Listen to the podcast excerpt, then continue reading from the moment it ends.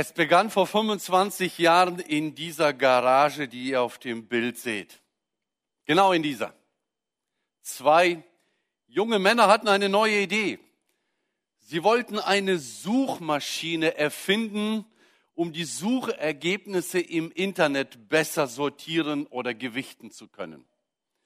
Man ermutigte sie sofort am Anfang, hey, meldet lieber sofort ein Gewerbe an. Man weiß ja nie. Und wer hätte das gedacht? Das Ergebnis, es gibt die Google-Suchmaschine seit 25 Jahren. Und gut, dass Sie das Gewerbe angemeldet haben. Man schätzt, dass täglich achteinhalb Milliarden Suchanfragen die Suchmaschine bearbeitet. Achteinhalb Milliarden. Vor 25 Jahren.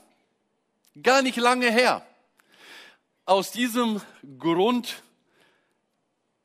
wie aus einer kleinen Idee in einer Garage ein Weltkonzern entstehen kann, habe ich gedacht, nenne ich mal das Thema heute, alles fängt mal klein an. Wir haben gehört, die Gemeinde hat auch klein angefangen, vor 1990 Jahren und ist, wenn man es so will, ja die älteste Organisation. Es fing aber auch dort sehr, sehr klein an. Und als Jesus noch lebte, hat er schon darauf hingedeutet, dass es bald beginnt und wie es beginnt. Und es ist für uns interessant, mal hineinzusteigen in diese Gedanken. Und deshalb möchte ich mit uns aus Lukas 13 einige Verse lesen, ab Vers 18 in Lukas 13. Dann sagte Jesus, wie ist das Reich Gottes? Wie kann ich es beschreiben? Es gleicht einem winzigen Senfkorn, das in einem Garten gepflanzt wird. Es wächst zu einem Baum heran und die Vögel kommen und finden Schutz in seinen Zweigen. Interessantes Bild, das Jesus gebraucht, um zu zeigen, wie das Reich wachsen wird. Er fragte weiter, wie kann ich das Reich Gottes noch beschreiben? Es ist wie Sauerteig den eine Frau zum Brotbacken verwendet. Auch wenn sie eine große Menge Mehl benutzt, durchdringt der Sauerteig den ganzen Teig. Zwei einfache Bilder, zwei Gleichnisse, die jeder sofort verstanden hat, zwei Vergleiche mit demselben Ziel, mit demselben Zweck, mit derselben Pointe, die eine Sache beschreiben. Etwas wird klein beginnen aber es wird nicht klein bleiben. Es wird wachsen.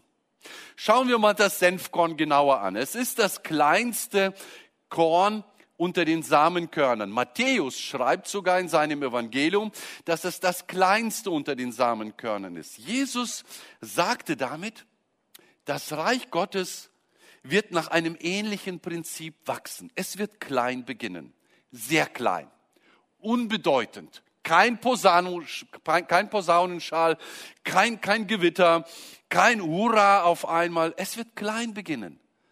Aber dann fängt es langsam an zu wachsen. Es wird größer, es wird größer. Und man sagt, so ein Samenkornbaum, Senfkornbaum, kann bis zu vier Meter groß werden. Vielleicht zwischen Strauch und Baum. Für uns ist Baum eine Eiche. Aber in Israel war für damalige Verhältnisse solch ein Gewächs ein guter Baum, unter dem die Vögel sich versammeln können und Leute in Schatten bekommen. Es begann mit einem kleinen Korn. Schauen wir mal den Sauerteig an. Auch das ein interessantes Bild, das Jesus gebraucht. Die gleiche Wirkung. Es gibt einen Teig, den eine Frau zusammengemengt hat und geknetet hat. Und jetzt fügt sie ein bisschen Sauerteig. Wir machen das heute mit der Hefe. Wir stecken Hefe rein, durchkneten das Ganze und schon wächst das Ganze. Damals hat man immer von dem letzten Sauerteig ein bisschen zurückbehalten, zur Seite gelegt und nächstes Mal, wenn man Mehl knetete, legte man dieses kleine Stück Sauerteig rein, knetete ein paar Mal und hat stehen gelassen. Was macht der Teig? Was macht der Sauerteig im Teig? Er vermehrt sich im Stillen. Du siehst es nicht, du hörst es nicht, kein Posaunenschal. Am Ende ist der ganze Teig sauer. Sauerteig. So einfach. Das Reich Gottes soll und wird, sagt Jesus, einen durchdringenden Charakter haben. Das Reich Gottes wird klein beginnen, aber es wird still, aber kraftvoll, unauffällig und doch sichtbar größer werden. Es wird sich ausbreiten. Menschen werden erreicht. Völker werden erreicht. Ganze Welt wird erreicht werden. Jesus hat drei Jahre öffentlich gelehrt. Er predigte immer wieder über das Reich Gottes, über die Prinzipien des Reichs. Es haben ein paar Menschen zugehört. Kein Stadion mit 50.000. Keine Massenevangelisation. Und die, die ihm ständig folgten, waren nur zwölf Jünger. Scheinbar ein gescheitertes Projekt. Wenn du nach drei Jahren zwölf Jünger hast, wie soll das wachsen, bitteschön? Und wenn man noch schaut, welche Jünger. Und dann kommt Pfingsten. Dann kommt die Geburtsstunde der Kirche. Da kommt der Heilige Geist. Und plötzlich ist der kleine Sauerteig im Teig drin und es fängt an zu durchdringen. Plötzlich wird aus diesem kleinen Samenkorn die Triebe kommen und es fängt an zu wachsen. Die Kraft des Heiligen Geistes kommt auf die Nachfolger, die warten und Pfingsten saßen ja 120 Leute zusammen, nicht zwölf, 120. Und auf sie kommt der Heilige Geist und sie beginnen zu reden. Petrus haut eine Predigt raus, die war gewöhnlich wie immer. Aber der Heilige Geist war am Wirken. Und durch den Heiligen Geist kamen an dem Tag 3000 Menschen zum Glauben. Und wir lesen nur kurze Zeit später waren es fünf. Wenn wir jetzt die Linie betrachten, es fängt klein an. Es wächst langsam. Aber plötzlich expandiert etwas. Und heute findest du Christen in jedem Land der Erde. Schon damals. Es hat ja gar nicht lange gedauert, wie Jesus verheißen hat. Erst werdet ihr in Jerusalem, dann in Judäa, dann Samaria, dann bis ans Ende der Welt. Genau das passierte. Das Reich Gottes breitete sich aus. Die Kirche breitete sich aus. Die Gemeinde Gottes breitete sich aus. Warum? Weil die Energie endlich da war, aus einfachen Menschen Kinder Gottes zu machen. Es begann klein und es wurde groß. Und dieses Prinzip funktioniert heute. Überall auf der Welt können wir dieses Prinzip beobachten. Immer da, wo der Heilige Geist beginnt zu wirken, immer da, wo Menschen gehorsam sind, plötzlich entsteht etwas und wächst. Vor knapp 30 Jahren saßen wir in der Bibelschule. Und da ging der Osten auf die Sowjetunion oder damals die GUS-Staaten, alles brach zusammen und wir wissen, die Grenzen öffneten sich und das Evangelium durfte rein. Die ersten fuhren und haben große Stadien gefüllt, große Evangelisation gehalten. Ich hoffe, dass da irgendeiner zum Glauben gekommen ist, der heute noch gläubig ist. Man hat oft gehört, die Leute gingen in ein Stadion, weil sie dort kostenlos eine Bibel bekommen haben und fünf Tage später diese auf dem Markt verkaufen konnten. Ich will das nicht beurteilen, ich war nicht dabei, aber nicht immer passiert das Reich Gottes eben. Bäbä. Und dann gab es Leute, die gesagt haben, wisst ihr was? Wir müssen mit der jungen Generation beginnen. Wir müssen in die Kinder investieren, in die Teenies, in die Jugend. Lasst uns mit Freizeiten starten. Und während wir in der Bibelschule saßen, kamen Leute und sagten, wer geht mit? Wer geht mit und fängt an? Rudi und Olga gingen 92, wir waren 93 am Baikalsee, haben dort die erste Freizeit gemacht. Alles fing klein an. Alles fing so an, wo du denkst, kann das überhaupt wachsen? Schaut euch mal die Tabelle der acht Jahre an. Es sind nur die ersten acht oder neun Jahre. Die ging ja weiter. Es begann mit vier kleinen Camps irgendwo in Tschutschinsk in Kasachstan. Und es waren 500 Kinder in diesem Camp. 92 war Rudi in diesem Camp. Wir haben ihn dort besucht, sind nach Ulan-Ude geflogen, haben am Baikalsee die Freizeit 93 durchgeführt. Und nur ein paar Jahre später waren 40.000 Kinder und die Zahl ging weiter. Heute Fahr in den letzten Winkel in die Ukraine, fahr in den letzten Winkel in die GUS-Staaten, Russland, Baltikum, äh, Mittelasien da unten, Aserbaidschan, Usbekistan, Georgien, egal wohin. Du wirst immer Camps finden, mit denen wir zusammengearbeitet haben. Und dann gab es ja noch viele Camps, die gar nicht mit uns zusammengearbeitet haben. Ist doch egal, mit wem sie arbeiten. Vor 30 Jahren hat jemand einen Gedanken gehabt. Er hat ein Stück Sauerteig reingelegt. Er hat einen Senfkorn gepflanzt. Und heute ist das eine weltweite Bewegung. War sie schon immer, aber nicht in den Osten. Dort ist sie jetzt auch. Freizeitarbeit war so eine Möglichkeit. Sauerteig, Senfkorn, das ist das Prinzip. Schauen wir uns nochmal dieses Prinzip an. Im Senfkorn ist in diesem Kleinkorn der gesamte Bauplan drin. Das ist ja so schwierig für mich zu verstehen.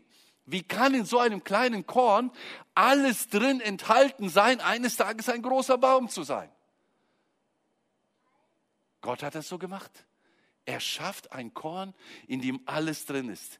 Wir müssen nichts erfinden, wir müssen dort nichts hinzutun, wir müssen keine extra Dokumente dazulegen. Nein, in diesem Korn ist alles drin für die Entwicklung eines Baumes.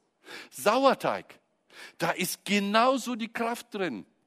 In diesem bisschen Sauerteig ist alles drin, um zu durchsäuern, um zu durchgehen, zu durchdringen. Wir müssen da keine extra Vitamine reinhauen. Wir müssen da nicht irgendwas reinspritzen. Gar nichts. Es ist alles drin. Was heißt das für uns? Genau nach diesem Prinzip passierte Pfingsten das, was Jesus das Reich Gottes genannt hat. Es wird beginnen. Es wird mit euch beginnen. Und es begann mit den Jüngern. Petrus predigt. Der Heilige Geist wirkt. Er hat den Plan. Er hat die Power. Und die Kirche entsteht und fängt an zu wachsen. Es war nicht die besondere Predigt von Petrus. Es war nicht irgendwas anderes. Es war die Idee Gottes und der Gehorsam der Menschen. Was haben sie Besonderes getan? Worauf haben sie geachtet? Haben sie irgendwelche Prinzipien gemacht, gehalten, damit sie wachsen? Was war ihnen wichtig? Was war wertvoll? Was war nicht wegzudenken? Was hat Gott gebraucht? Wie konnten sie Teil dieses Planes, dieser Kraft werden? Lass uns mal kurz in die erste Gemeinde gehen gedanklich in die erste Gemeinde, um zu schauen, was hat diese Gemeinde so ausgezeichnet, dass sie in der Gesellschaft beliebt waren, geachtet waren, hochgeachtet. Nicht verpönt, wie heute Kirche, das ist was für Alte und Dumme. Nein, sie standen hoch im Kurs. Warum? Lesen wir es. Apostelgeschichte 2, Abvers 42. Sie nahmen stetig an der Lehre der Apostel teil, an der Gemeinschaft, an den Mahlfeiern und an den Gebeten. Was für ein Bauplan. Aber es geht noch weiter. Eine tiefe Ehrfurcht erfasste, erfasste alle und die Apostel vollbrachten viele Zeichen und Wunder. Alle Gläubigen kamen regelmäßig zusammen und teilten alles miteinander, was sie besaßen. Sie verkauften ihren Besitz und teilten den Erlös mit allen, die bedürftig waren. Gemeinsam beteten sie täglich im Tempel zu Gott, trafen sich zur Mahlfeier in den Häusern und nahmen gemeinsam die Mahlzeiten ein, bei denen es fröhlich zuging und großzügig geteilt wurde. Sie hörten nicht auf, Gott zu loben und waren bei den Leuten angesehen. Und jeden Tag fügte der Herr neue Menschen hinzu, die gerettet wurden. Wer würde gern Teil so einer Gemeinde sein? Da passiert was. Da ist Power, da ist Freude. Man kommt zusammen, man hält mit, die Mahlzeiten mit Freude. Täglich kommen Menschen zum Glauben, die Gemeinde wächst, man kommt gar nicht hinterher anzubauen, in unserem Fall. Die haben das anders gelöst. Ab in die Häuser, verteilen und überall in den Häusern kleine Gottesdienste gefeiert. Herrliche Gemeinde. Ich möchte drei Prinzipien nennen, da sind bestimmt mehr, aber ich möchte drei uns heute mitgeben und uns herausfordern, mal ein bisschen nachzudenken. Könnten wir diese drei Prinzipien erfüllen, damit heute Gott mit seinem Plan, mit seiner Power in unserer Gemeinde auch so wirken kann? Das erste, bleibe am Wort Gottes. Das erste Prinzip, was wir hier sehen, ist, bleibe am Wort Gottes. Die ersten Christen haben großen Wert darauf gelegt, sich um das Wort Gottes zu versammeln. Es heißt, sie blieben beständig in der Lehre der Apostel. Wir müssen das jetzt gut verstehen. Es gab keine Bibel, es gab kein Neues Testament. Sie konnten nicht die Evangelien lesen, die gab es nicht. Es gab nur Menschen, die mit Jesus unterwegs waren und die noch lebten, die Apostel. Also setzten sich die Leute und sagten, erzählt uns von Jesus. Was hat er gepredigt? Was hat er gelehrt? Was hat er gesagt? Was hat er über das Reich Gottes erzählt? Und dann haben sie gesagt, das hat Jesus gepredigt. Und das hat er gesagt. Sie waren das lebendige Wort Gottes, die Apostel. Deshalb blieben die Leute bei den Aposteln und hörten ihnen zu, täglich. Wow! Wir haben heute die Bibel. Lesen wir täglich? Hören wir täglich? Forschen wir täglich? Sind wir neugierig, wie Gott seine Gemeinde bauen will, welche Prinzipien er anwenden will? Sie hatten Verlangen nach dieser Wahrheit. Und die einzigen, die es ihnen geben konnten, waren die Jünger. Sie waren von Anfang an dabei und sie waren diejenigen, die die Richtschnur für die Christen gaben. Wo und wann es Gelegenheit gab, haben sich hingesetzt und ausgetauscht. Wie wichtig ist dir das Wort Gottes? Suchst du im Wort Gottes den Plan für dein Leben? Glaubst du, dass durch das Wort Gottes Gott in deinem Leben etwas zu sagen hat, etwas zu bewirken hat? Siehst du die Notwendigkeit, das Wort Gottes immer hochzuhalten und sich darum zu versammeln, sich damit zu beschäftigen? Große Veränderung werde ich nicht tun und du auch nicht. Aber Gott durch sein Wort in deinem Leben und in meinem Leben und in unserer Gemeinde und in den anderen Gemeinden. Gottes Wort hat die Power. Hebräer 4, Vers 12. Schaut mal, was das Wort Gottes kann. Gottes Wort ist voller Leben und Kraft. Das ist ja das, was wir wollen und brauchen. Es ist schärfer als die Klinge eines zweischneidigen Schwertes. Dringt es doch bis in unser Innerstes, trennt dort Menschliches vom Göttlichen und trifft uns tief im Mark und Bein. Wie der Sauerteig. Das Wort Gottes durchdringt. Es scheidet. Dieses Wort ist ein unbestechlicher Richter und über die Gedanken und geheimsten Wünsche unseres Herzens. Ganz egal, was wir denken, ganz egal, was wir fühlen. Gottes Wort kann uns durchdringen. Gottes Wort kann uns verändern. Und wenn wir dann ein Stück von uns weitergeben, kann es andere durchdringen. Und dann wird der Sauerteig langsam aber sicher in unserem Leben und durch unser Leben wachsen. Möchten wir das nicht? Die ersten Christen beschäftigten sich sehr intensiv mit dem Wort Gottes. Sie schöpften daraus Kraft und Motivation und richteten ihr Leben danach aus. Das war das Kennzeichen der ersten Gemeinde. Das hat zum Wachstum beigetragen. Und das ist mein Wunsch heute an Pfingsten für dich. Bleibe am Wort Gottes. Lese, wann immer du es kannst. Nimm dir Zeit. Höre es. Du kannst unterwegs was hören. Du kannst zu Hause hören. Es geht nicht darum, ob du Sonntag hier warst oder nicht. Natürlich ist es gut, hier zu sein. Aber du kannst auch zu Hause hören. Du kannst auch am Montag hören. Du kannst jeden Tag was hören. Nimm dir Zeit für das Wort Gottes.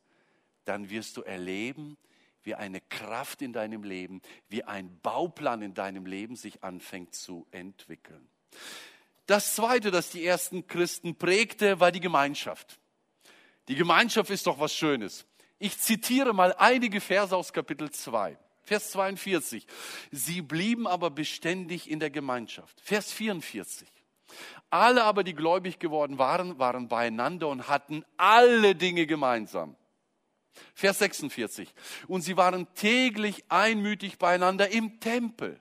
Also mal in den Häusern, mal im Tempel, immer wieder. Kapitel 4, Vers 32. Die Menge der Gläubigen war aber ein Herz und eine Seele. Ja, Menschenskinder, das ist Gemeinschaft.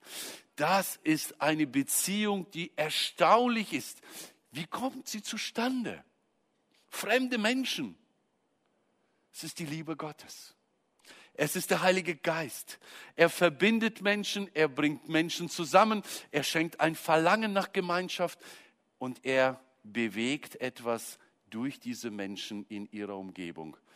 Die Beziehung untereinander war plötzlich eine andere, eine neue, eine vom Geist Gottes durchdrungene.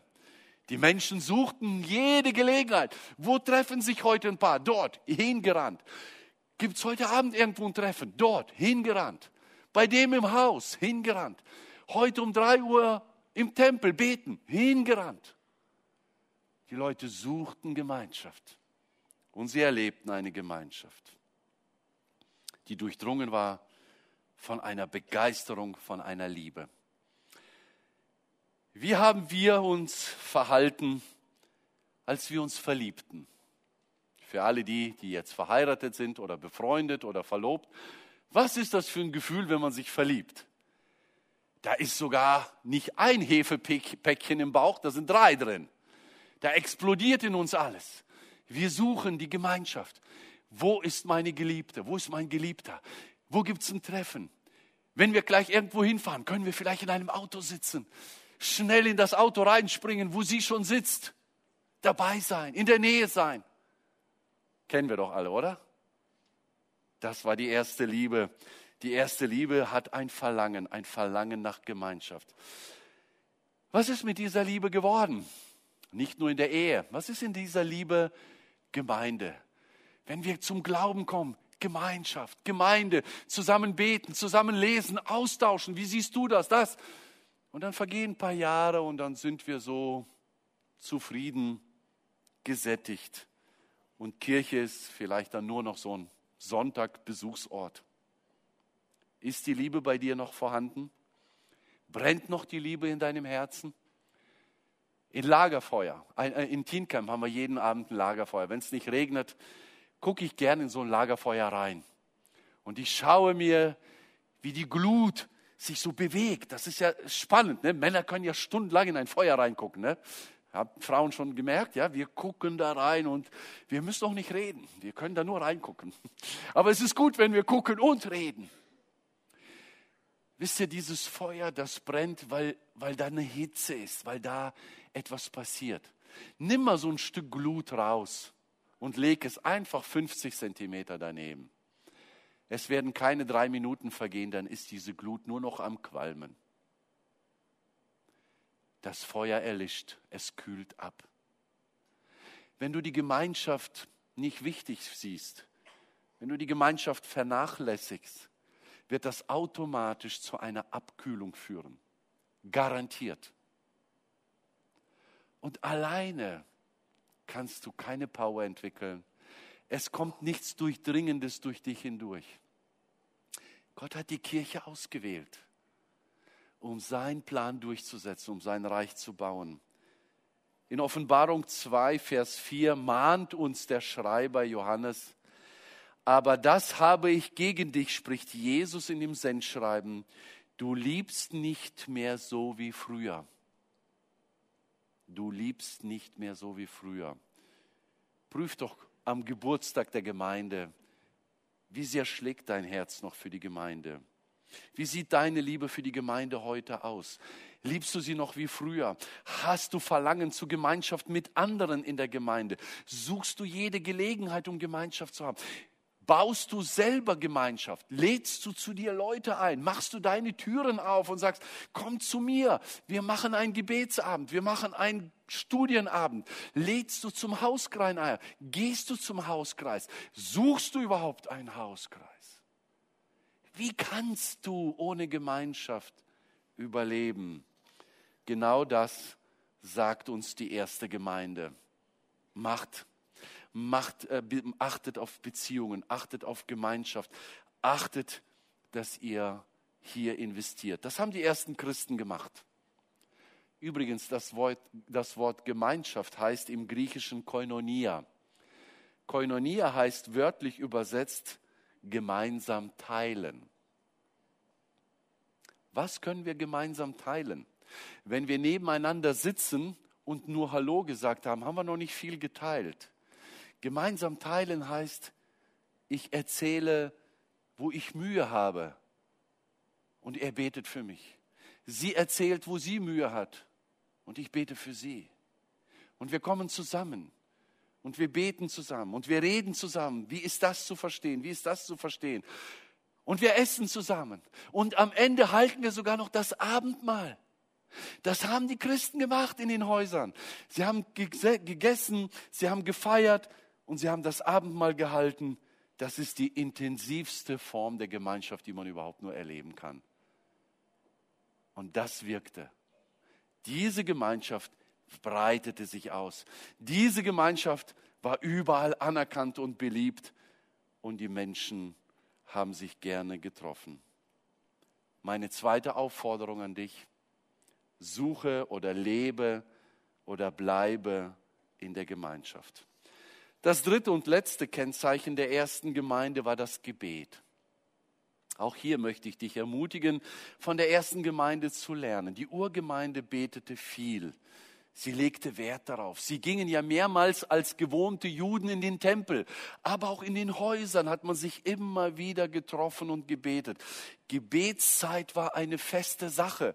Jeder hatte seine feste Zeiten. Es ist so, wenn man, wenn man nicht Zeit zum Beten findet, was soll dann noch in unserem Leben passieren? Machen wir das. Ist für uns Gebet wichtig. Jemand hat mal gesagt, wer nicht zu bestimmten Zeiten betet, betet auch nicht zu unbestimmten. Also wenn ich keine regelmäßige Gebetszeit im Leben habe, werde ich erst recht, wenn es stressig ist, wenn Kampf ist, wenn Not ist, gar nicht zum Gebet kommen. Hast du eine regelmäßige Gebetszeit? Hast du jeden Morgen deine Zeit, dass du sagst, bevor der Tag beginnt, habe ich meine Ruhe, 10, 15 Minuten, nehme ich mir Zeit zum Beten? Hast du eine Gebetszeit hier in der Kirche? Montagabend, Dienstagabend, Mittwochabend, Donnerstag früh, Freitagabend. Du kannst dir aussuchen. Kommst du dazu? Es ist ein Kampf, das kann ich ja selber sagen. Ich schaffe es auch nicht jede Woche. Aber immer wieder im Blick halten, wollen wir nicht zusammen beten? Es ist ein Kampf. Ihr Ehepaare, betet ihr noch zusammen? Nicht das Tischgebet. Betet ihr zusammen füreinander, für eure Angehörigen, für eure Freunde, für eure Arbeitskollegen, für, für Nöte in der Gemeinde. Betet ihr noch als Ehepaar? Betet ihr mit, als Familie, mit Kindern? Hören die Kinder euch beten? Das haben sie in der ersten Gemeinde geschafft. Sie haben täglich gebetet. Und das Gebet hat etwas getan. Und wenn sie gebetet haben, bebte sogar der Ort. In der Gemeinde würde ich auch gerne sein. Beten ist etwas ganz Wichtiges. Wilhelm Pals, ein Evangelist, bei dem ich auch zum Glauben kam in den 80er Jahren, hat mal einen Satz geprägt. Er hat gesagt, der Satan lacht, wenn wir fromm reden. Aber er zittert, wenn wir beten. Was macht Satan in deinem Umfeld? Lachen oder zittern? Bleibe am Gebet. Such dir eine feste Zeit aus. Such dir Kreise, Hauskreis. Alle jede Woche oder alle zwei Wochen zusammenkommen, austauschen, beten, füreinander beten, für die Nöte, aber auch für die täglichen Dinge, die im Alltag so dran sind. Beten ist ein Kampf. Aber wenn wir gemeinsam das tun, dann werden wir ermutigt, dann werden wir gestärkt. Die Urgemeinde stand also in einer beständigen Gemeinschaft mit dem Wort Gottes mit den Glaubensgeschwistern und mit Gott im Gebet. Und das gab Früchte. Das haben wir in Vers 47 ja gelesen. Sie wurden geachtet. Das Volk achtete auf sie. Auf die Pharisäer, auf die Frommen hat man nur geschimpft und Witze gemacht. Auf die Kirche, auf die neue Gemeinschaft, auf das Reich Gottes hat man mit Staunen geblickt und hat gesehen, hier wirkt Gott. Hier ist Gott am Wirken. Hier ist der Heilige Geist am Wirken. Ist das nicht unser Wunsch? dass Gott in unserer Gemeinde wirkt? Ist das nicht unser Wunsch, dass Menschen täglich hier zum Glauben kommen? Ist das nicht unser Wunsch, dass wir bald auch nebenan zu klein sind? Ist das nicht unser Wunsch, dass das Licht weiter sich ausbreitet in dieser Welt? Paulus spricht darüber in Philippa 2. Paulus schreibt an die Gemeinde, als Kinder Gottes sollt ihr ein reines, vorbildliches Leben führen in einer dunklen Welt voller verdorbener und verirrter Menschen. Wir leben mitten in dieser Welt. Was braucht die Welt? Unser Licht, unter denen euer Leben wie ein Licht leuchten soll. Wir sind der Same. Wir sind das Sauerteig, der Sauerteig. Wenn du und ich hinausgehen und in diese Dunkelheit unser Samenkorn bringen, unser Sauerteig reinbringen, dann wird da was passieren. Nicht du musst es tun. Der Heilige Geist wird es tun. Wir müssen uns nicht verkrampfen. Wir müssen nur offen sein. Offen sein, sagen, Herr, ich gebe Raum dir in meinem Leben? Wo, sollst, wo, soll, wo soll ich wirken? Wo soll ich hingehen? Was soll ich tun? Oder soll ich einfach still sein, aber Licht sein? Ich möchte, dass wir das mit dem Licht heute mal ein bisschen praktisch machen. Als ihr reingekommen seid, habt ihr alle so ein Verbindungsstück bekommen, so ein ganz kleines Plastikteil. Wenn jemand das noch nicht hat, halte die Hand hoch, dann bekommt ihr gleich noch. Ihr braucht so ein Verbindungsstück. Und dann habt ihr ein Knicklicht bekommen. Stimmt's? Nein, das bekommt ihr jetzt. Ihr werdet jetzt ein Zeuge sein des Lichtes. Und guckt mal, was ihr machen müsst. Gleich geben sie und durch. Ihr bricht das Knicklicht. Ihr müsst das mehrere Male brechen. Es ist hart. Und in dem Moment, wo es bricht, merkt ihr, was passiert. Es fängt an zu leuchten. Gott möchte, dass wir uns, vielleicht kann man das sinnbildlich sagen, einknicken oder knicken lassen, gebrauchen lassen. Und dann leuchte ich. Und jetzt nimmst du, wenn dein Licht leuchtet und setzt dein Verbindungsstück bis zur Mitte drauf. Und daneben ist dein Nachbar. Auch er ist bereit zu leuchten in dieser Welt. Und auch er knickt. Und dann fängt sein Knicklicht auch an zu leuchten. Jeder knickt jetzt bitte. Knickt eure Lichter. Und setzt immer ein Verbindungsstück. Und wenn alle Knicklichter leuchten, dann verbinden wir zu viert, zu fünf, dein Nachbar rechts, links, du musst nicht durch den Saal rennen. Dreh dich zu euren Nachbarn, verbindet euch und macht einen Kreis aus vielleicht vier, fünf, maximal sechs. Nicht zu groß. Lasst uns kleine Kreise sein, die in dieser Welt leuchten. Schiebt das zusammen und dann leuchten die und dann könnte man, ja, drei könnte man auch, aber besser wäre vier. Steckt einen vierten drauf. So. Und dann noch ein viertes Licht. Das wird langsam dunkel im Raum. Wir sind in einer dunklen Welt. Aber wir leuchten. Habt ihr noch alle alles vor Augen? Gleich wird das ganze Licht ausgehen. Noch geben wir euch Zeit. Und spätestens, wenn ihr zu viert einen Kreis gebildet habt, würde ich bitten, dass wir das Licht ausmachen. Aber erst, wenn wir alle fertig sind. Seid ihr soweit?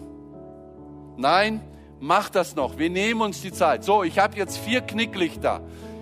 Manchmal halten sie gut, manchmal muss man ein bisschen aufpassen, dass sie nicht rausrutschen. So, ich habe einen Kreis geschlossen. Aus einem kleinen, unbedeutenden Licht ist ein Hauskreis, ist eine kleine Gemeinde, eine kleine Kirche entstanden. Verbindet euch, macht Gemeinschaft, steckt zusammen. Haben alle fertig? Und jetzt bitte alle richtig hochhalten. Wir machen alles Licht aus und ich möchte Lichter sehen. Lichter, die in dieser Welt leuchten. Leuchtet für den Herrn.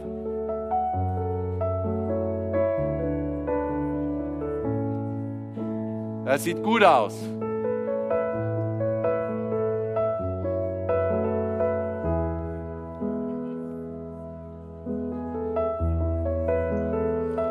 Leuchten, leuchten. Haltet euer Licht hoch.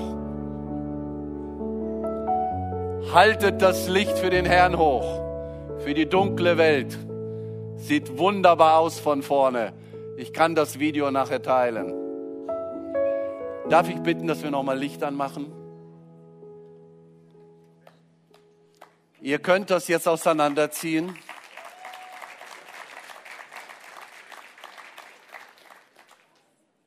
Ihr könnt das jetzt auseinanderziehen und ihr könnt einen Kreis daraus machen. Ihr könnt euch gegenseitig helfen, den Kindern ein Armband, das leuchtet. Und nehmt bitte dieses Licht heute mit. Nehmt das Licht mit. Fangt an zu leuchten. Lasst den Heiligen Geist in eurem Leben wirken. Da, wo du wohnst, da, wo du lebst, da, wo du studierst, da, wo du Sport treibst. Versuche ein Licht zu sein. Achte einfach, dass du Licht bist. Gott wird das gebrauchen. Gott wird durch dich wirken. Werde ein Same, werde ein Sauerteig. Bring einen guten Gedanken in eine Sitzung rein. Bring ein gutes Wort in einen Streit rein. Bring in deine Familie ein Wort hinein. Eine kleine Liebestat. Wir können alle leuchten. Und wenn wir zusammenkommen, ist das Licht nicht zu übersehen. Alles fängt klein an. Aber wenn wir gehorsam sind, wird Gott in unser Leben und durch unser Leben etwas Großes bewirken. Das wünsche ich uns als Gemeinde und dir persönlich auch. Gott segne dich dabei. Amen.